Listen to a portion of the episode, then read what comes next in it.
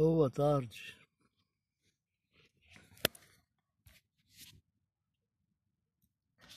Hoje eu vou falar sobre as bênçãos de Cristo Jesus, sem citar versículos, capítulos da Bíblia, apenas um diálogo, uma conversa, que toda conversa é uma oração. Porque de Cristo temos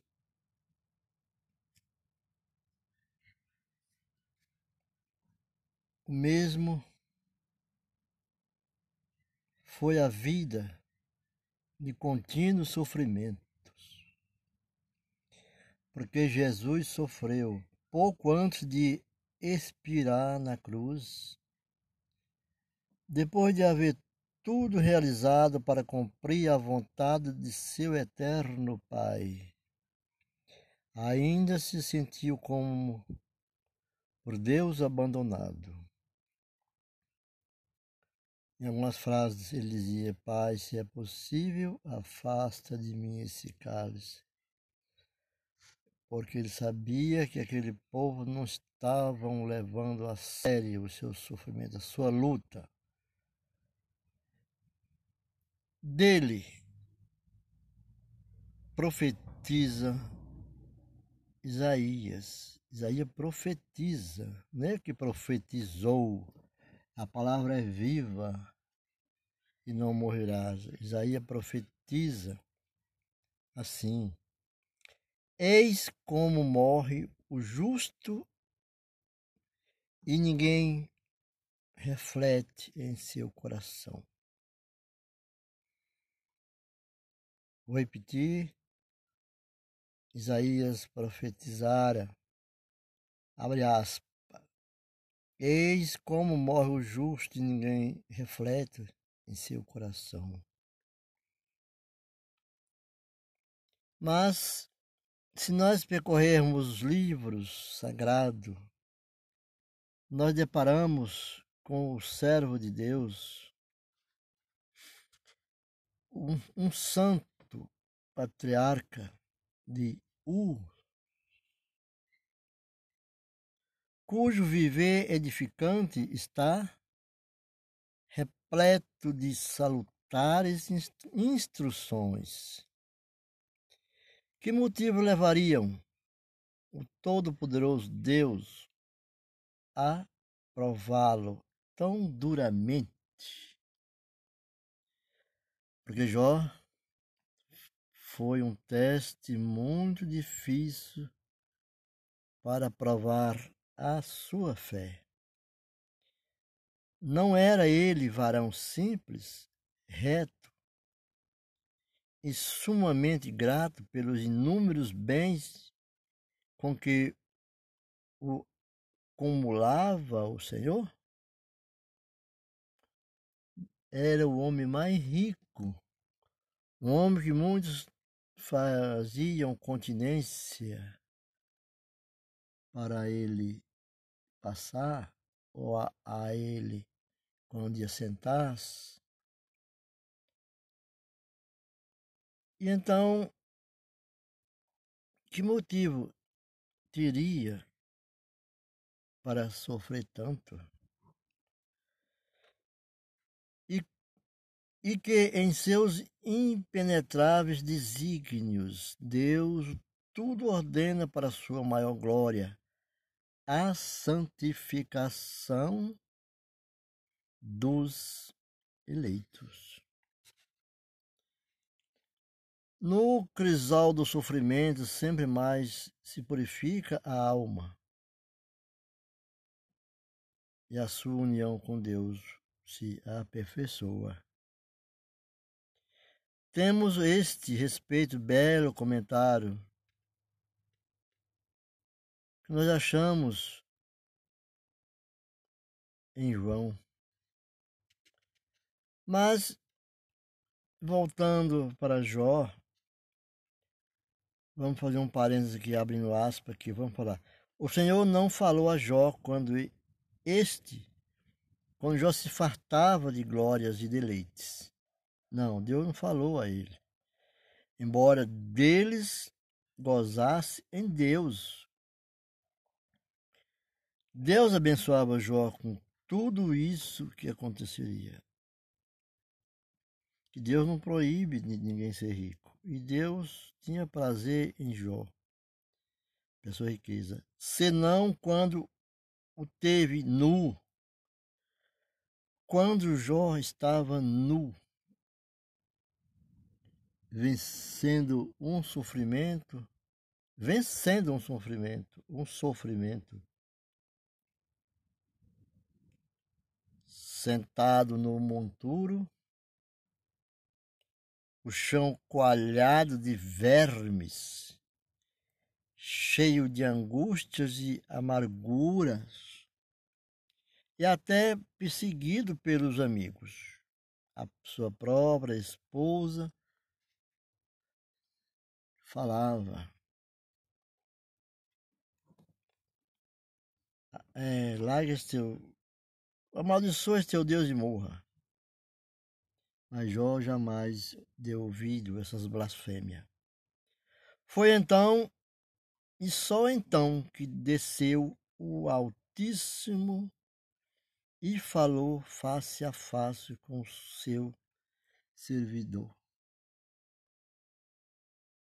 descobrindo-lhes as maravilhas de sua sabedoria, como nunca havia feito em tempo de prosperidade.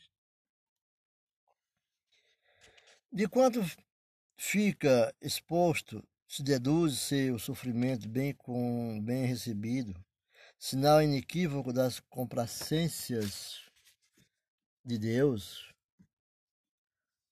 em relação à alma a alma daquele que é justo, e quem assim ele visita. Não é a cruz a suprema prova de amor do, de Cristo para com a humanidade? Tá, então, nesse ponto, nós vamos refletir sobre as, sobre as referências e a conformidade que se deve ter a alma em relação ao Senhor Jesus. O Senhor lhe pede em toda e qualquer ocorrência, Jesus pede, eis sua própria palavra, tanto mais acatada deve ser, quanto é certo haverem sido plenamente vivida. Deus pede toda hora. Não é só estar lá, nós temos que buscar que Deus pede nós sejamos seguidores. E tanto mais acatadas temos ter e deve ser, então, quanto é certo de haver sido plenamente vivida. Então, essas conformidades, dizia, consistem em ter o coração pronto e disposto a receber das mãos divinas todas as contrariedades internas e externas. Semelhante prontidão se alcança pela inabalável convicção de que qualquer sofrimento nos vem de Deus, nos vem de Deus, que o envia ou permite por amor e para o nosso maior bem.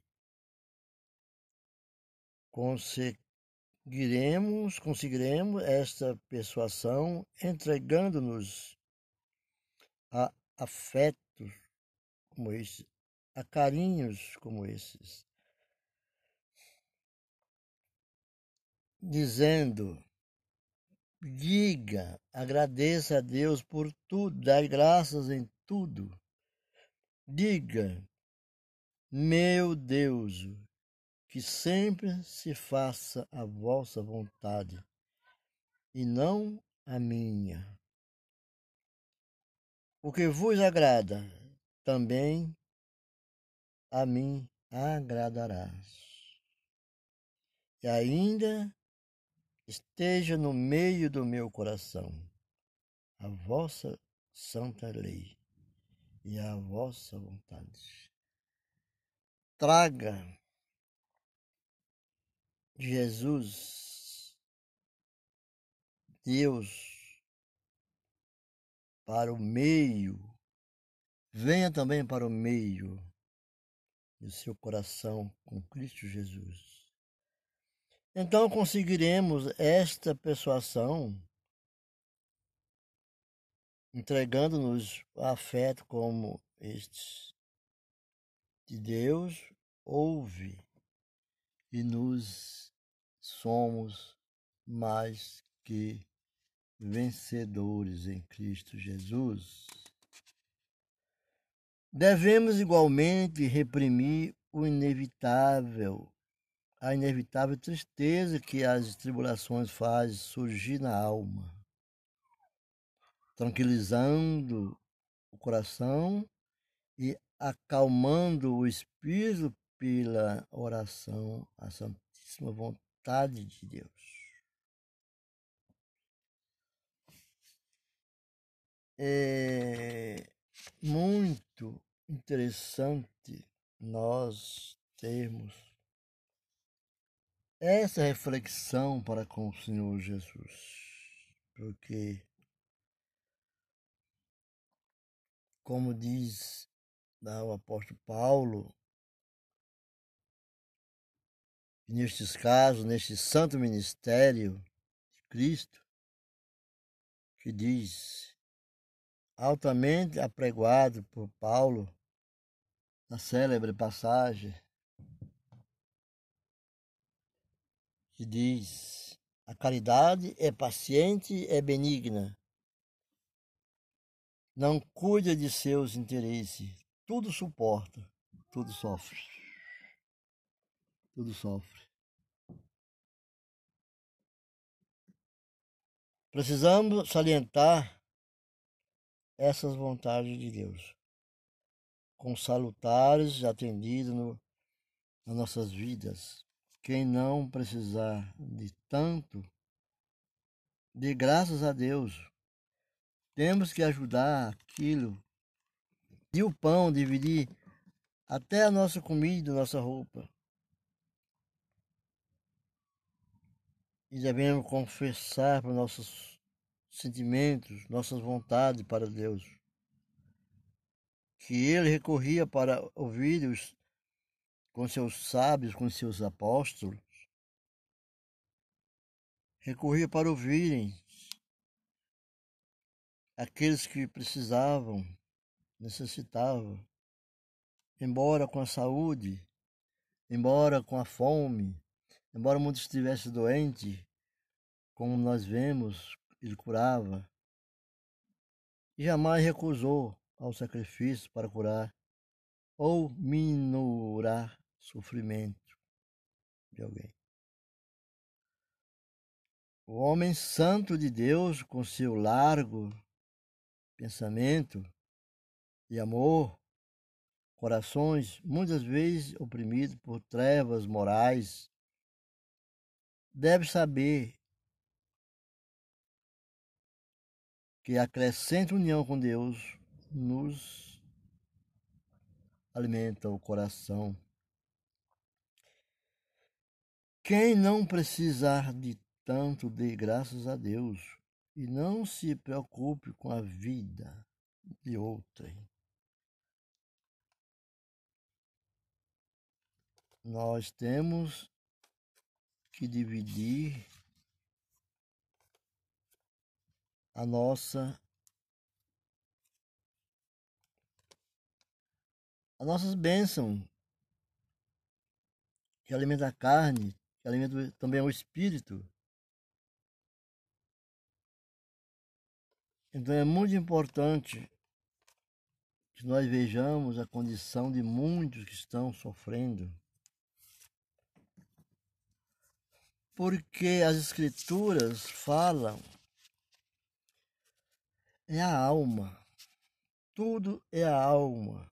Pedro, o Evangelho da Transfiguração continua explicando esse belo Evangelho da, da, da Transfiguração, faz ainda um, um salutar comentário que quando diz Pedro ficou arretado e como fora de si pelo júbilo e pela alegria, ao ver o, o muito amado Mestre em sua glória divina.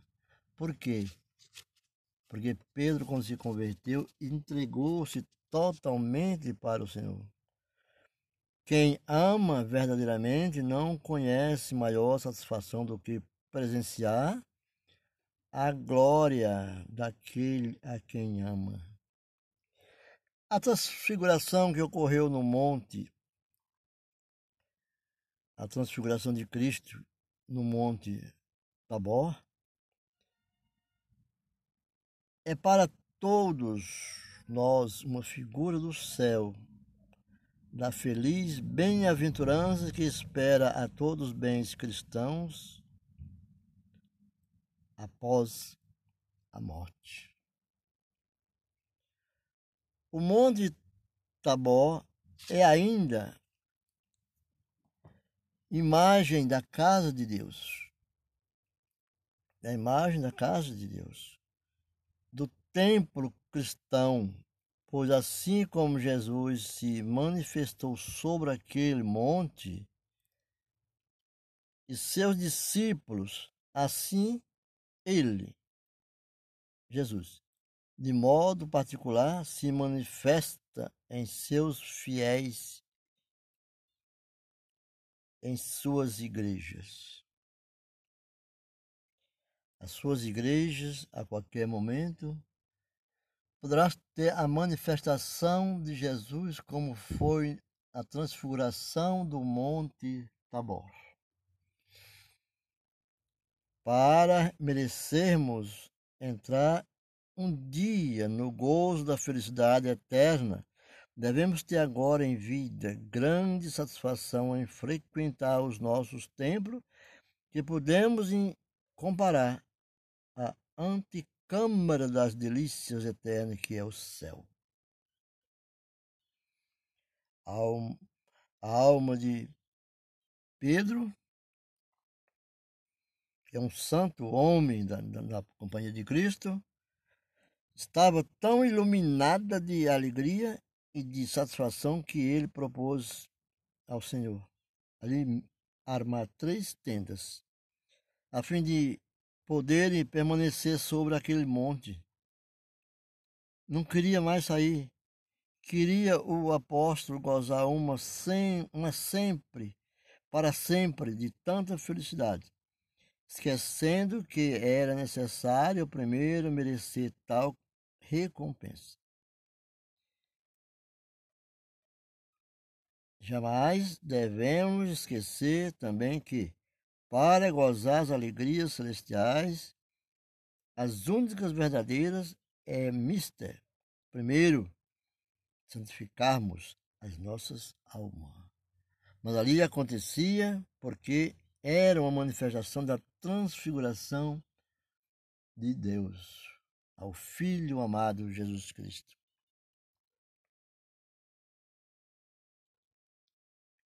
Mas seguindo com muito acerto os meios que Deus oferece para alcançarmos tanta felicidade. São elas. Para conseguirmos a nossa satisfação e misericórdia divina, armou, por assim dizer, os templos, os templos evangélicos, três tendas, se for assíduo em frequentá-las, havendo de conseguir com segurança a nossa santificação. E Pedro queria construir três tendas. São estas três tendas as três tendas do qual Pedro se, é, falou, o Senhor Jesus deixou para nossas vidas que o Monte Tabor é a igreja, é o templo de Cristo, onde ele se manifesta. E as tendas são essas que eu vou falar. O púlpito, o púlpito é uma tenda de Cristo. O lugar aonde você confessa seus erros, quando em oração se joelha, é o segundo, é a segunda tenda. Ore sem olhar para ninguém.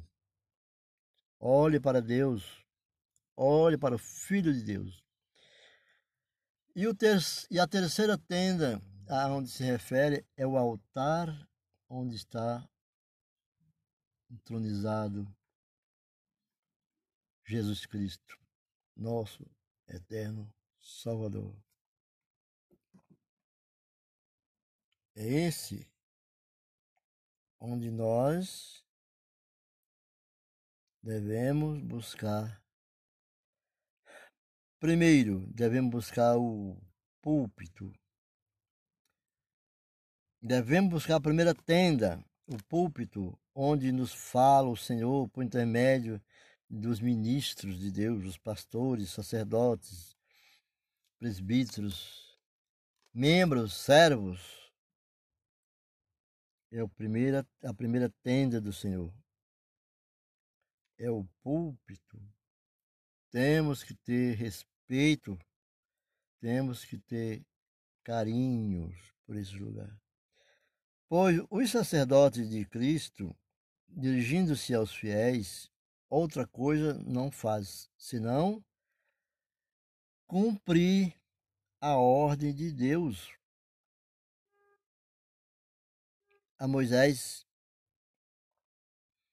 Que essa ordem que Deus deu a Moisés, ela está traduzida em latim, na minha época era a época do latim, lembro ainda, que era, dizia, quero feliz Israel, et disse et eos, eos, que essa palavra do latim, de Christi eleison Christi nobilis, era essa palavra que diz assim: Locare feliz Israel. E te dizes an eos, eos, eos. Deus diz assim: fala aos filhos de Israel e diz-lhe, entendeu? E diz-lhe: este é o púlpito, primeiro púlpito, a primeira tenda do Senhor, onde confessamos os nossos pecados no púlpito, o ministro de Deus nos prega as verdades eternas. Prega verdade eterna. Não é para falar, reclamar, é para falar da, do evangelho cristão. Evangelho, que o crente é aquele que crê. Mas temos que ter um, uma escolha e ser seguidores. Nós somos seguidores de Cristo em Cristo. Então, os ministros da religião, que pregam as verdades eternas, mostram-nos o caminho que conduz à santificação da nossa alma. A nossa alma. E assim nos indica a estrada a seguir para a pátria celeste não é indicar o, um caminho, os caminhos. O cam, os caminhos ou um caminho leva a algum lugar. Esse é um clássico muito conhecido. Mas é o caminho que levará a estrada a seguir para a pátria celestial, o caminho do Senhor. A outra tenda da, de nossa santificação é o lugar onde você ora. a Deus, fala com Deus, confessa seus pecados, joga nos pés do Senhor, derrama seu fardo, tira seu fardo, põe nos pés de Deus. A tua confissão com o Senhor. A alma desejosa de entrar no reino dos céus, onde mácula alguma pode existir. Você tem que falar tudo aquilo que não agrada ao Senhor. Senhor, isso não te agrada, eu não recebo. Isso não é da tua vontade, eu não recebo. Então, tiramos todas as máculas, porque não pode existir. Deverá purificar-se também, lavar-se em sangue do Cordeiro divino, conforme nos diz, nos diz o Apocalipse de João. Bem-aventurados que lavam suas vestes no sangue do Cordeiro, para terem parte na árvore da vida e entrarem pela porta da cidade. Falei no começo, não citava capítulo nem versículo, mas nesse caso, um caso conclusivo, está é, em Apocalipse 22, no verso 14. Bem-aventurados que lavam as suas vestes no sangue do Cordeiro, para terem parte na árvore da vida e entrarem pelas portas da cidade celestial. O lugar onde lavamos as nossas almas é o lugar aonde nós falamos com Deus. Tudo para Deus. Confessais seus pecados, confessamos nossos pecados, buscamos arrependimento. Esse é o lugar onde lavamos as nossas almas. Tanto mais puras ficarão, quanto mais frequente e com mais humildade e e com punção a ele recorremos, a ele recorremos, recebendo dignamente o sacramento do qual a nós é dada como obediência.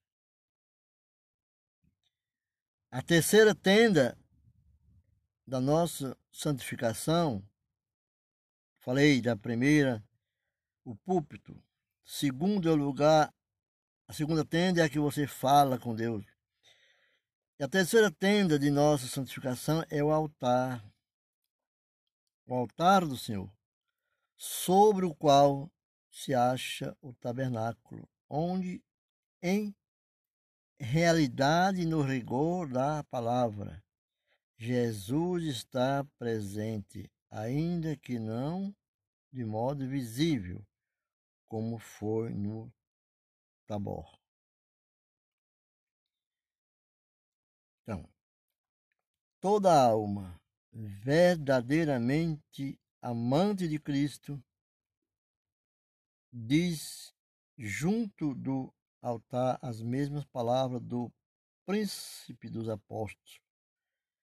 Senhor, é bom estarmos aqui.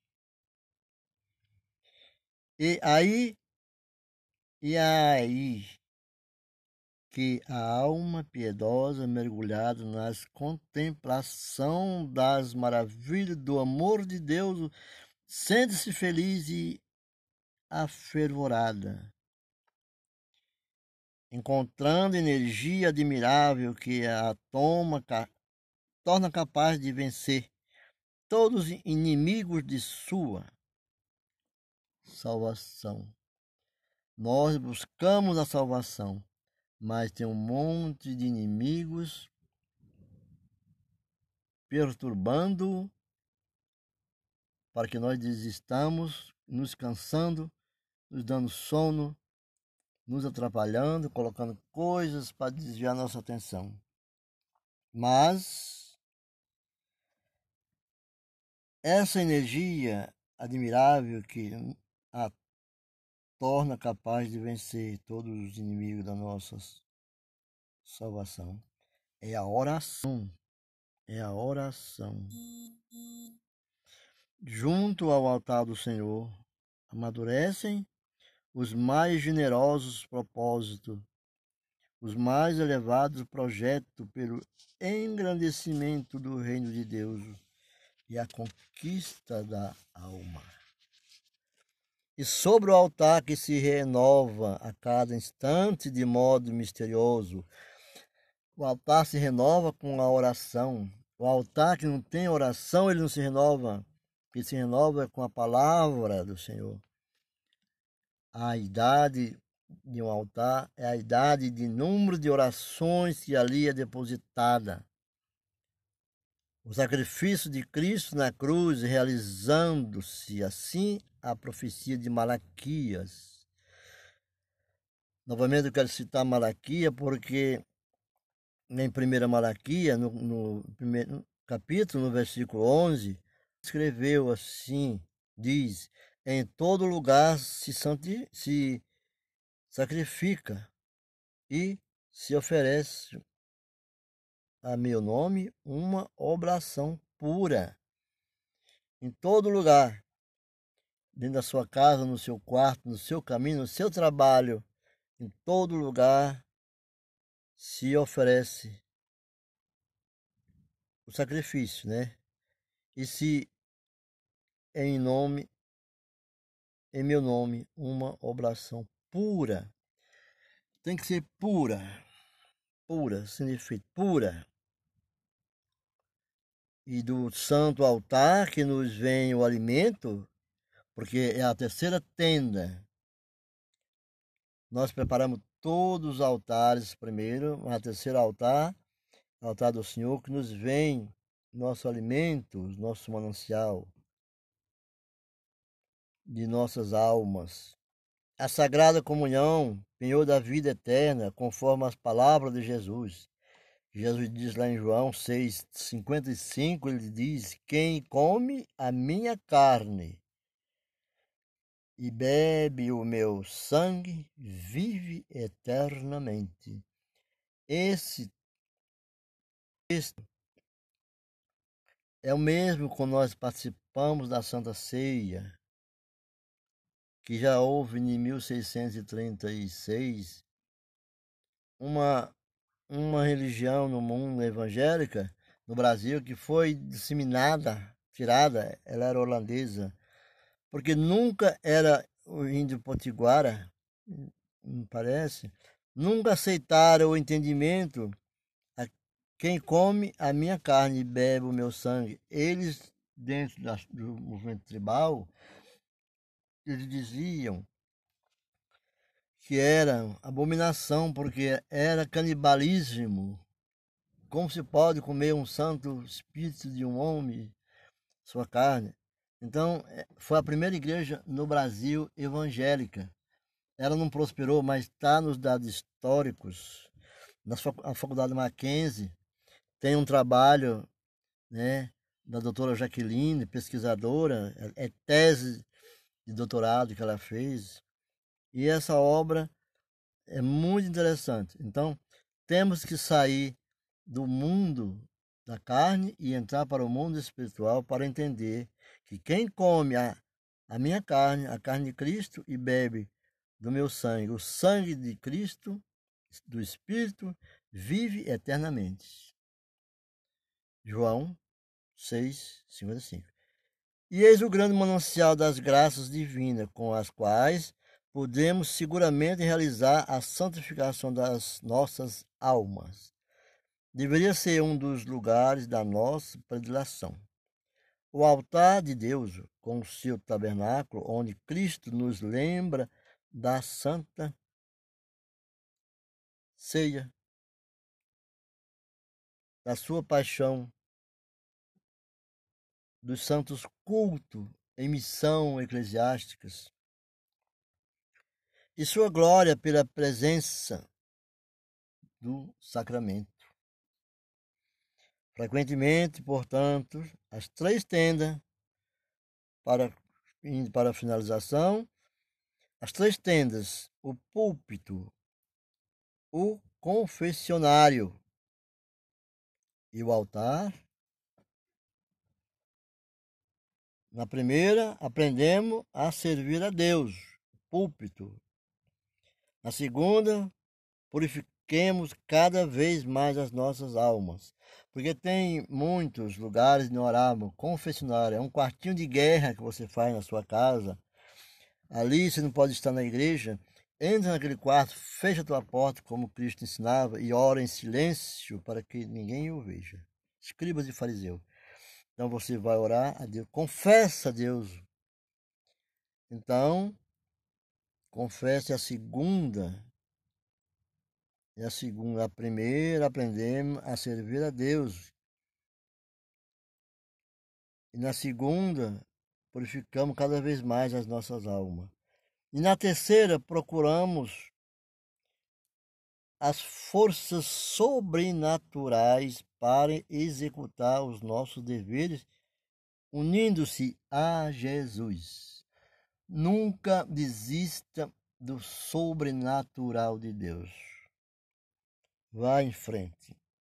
Com a brevidade da vida e uma das mais verdades puras e salutares, é motivo de paciência na diversidade do qual nós vivemos hoje e de desapego na prosperidade e em qualquer circunstância deve levar-se a, a praticar o bem. Que a vida terrestre é luta contínua, combatendo, combate às tréguas, com toda razão nos lembra a antífona, né? Mas esse trabalho do evangelismo nós temos que continuar sem desistir. É longa essa live de, desse podcast, mas como ela é áudio, você pode estar ouvindo. E este mundo é um vale de lágrimas. É um vale de lágrimas. E os vales são vales, nós estamos sempre dentro dele. Vale de lágrimas, vale do choro. Mas onde houver força, onde houver força, houver força e designação para tudo suportar e vencer. Tudo isso. Onde há. Os que têm muita fé e verdadeiro amor a Deus, compreendem seu sofrimento uma grande graça, certo de que não há melhor ocasião de provar a Deus o seu amor do que sofrendo com alegria auxiliado pela, pela certeza de que tais sofrimentos são de pouca duração. Todo sofrimento é pouca duração. Lembra de Jó, quando estava nu, coberto de feridas e vermes, o lugar que estava? Todos os inimigos fugiam, Deus ali chegou do Altíssimo e o Espírito Santo se manifestou na vida dele. Então, é assim. Tais sofrimentos são de pouca duração diante das grandes obras do sobrenatural de Deus. Além disso, toda alma cristã, do cristão, é chama-se alma cristã, que vive da fé, ó, vive da fé, consola-se e sente-se animada com o pensamento de que as misérias da vida presente são meritórias diante de Deus e dignas de recompensa. Estamos vivendo uma doença hoje no mundo, todas as doenças no mundo, existe cirurgia, existe amputação, existe uma série de coisas, mas esse momento nós estamos vivendo de pandemia, essa, esse momento não existe cirurgia, não existe cura, é uma luta, é uma luta. Essa luta que nós estamos vivendo ela agora, devemos intensificar também do sobrenatural de Deus, buscando em Cristo Jesus, para que nós sejamos abençoados. Porque além disso, todo, todo cristão que vive da fé e pela fé se sente animado com, com o pensamento de que as misérias que vivemos hoje, no presente, são meritórias diante de Deus e digno de recompensa. Deus nos vai recompensar grandemente após tudo isso que aconteceu. Então, então para concluir também, vou dizer aqui uma passagem que tem lá em 1 Tessalonicense, do, do venerável que o Senhor, em sua bondade infinita, dispôs tudo tão admiravelmente com o tempo da provação. Aliás, dispensável na ordem das coisas que nós vivemos, seja pouca duração, enquanto que a recompensa subsequente será eterna. Então, a recompensa é eterna. Então, lá no.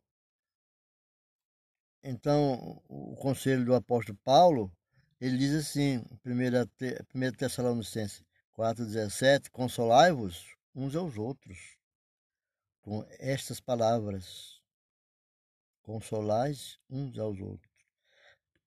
Né? Às vezes você está doente hoje, ninguém vem te consolar, te animar. Fogem, fogem, porque esse negócio da Covid você não pode receber, é um alarde além do normal. As pessoas se esquecem que só quem está sofrendo sabe o que é esse sofrimento. Só Jesus. Porque a brevidade da vida presente é um motivo para desapegar. Não é breve, é breve sim, nós temos que desapegar desapegar das coisas, o nosso coração na prosperidade.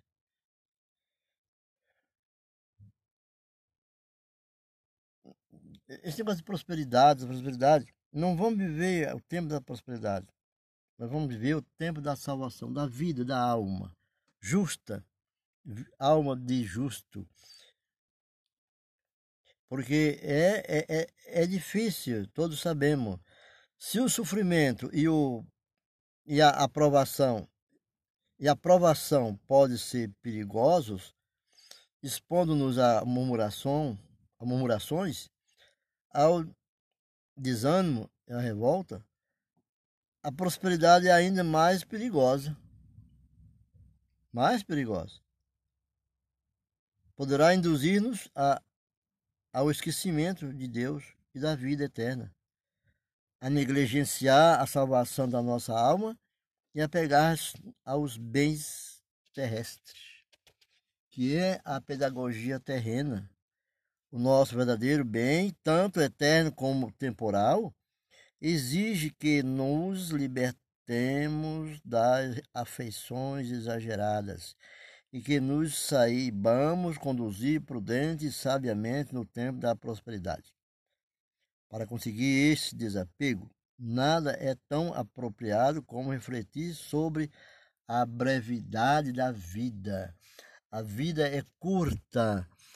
Não temos temos muita coisa para fazer hoje e pouco tempo para realizar. Pouco tempo para nós fazer muitas coisas. É a brevidade da vida. Um pouco só de duração. E eis que desaparecerão as riquezas, o luxo, as honras, os prazeres, a beleza, a saúde e tudo que prende o coração humano. Só se poderá repetir depois de algum tempo o que dizia o grande sábio rei Salomão, filho de Davi, que disse: vaidade é e tudo é vaidade. Mas vamos acrescentar, exceto, é uma imitação. A vaidade, exceto amar a Deus e servir unicamente. Essa não é vaidade.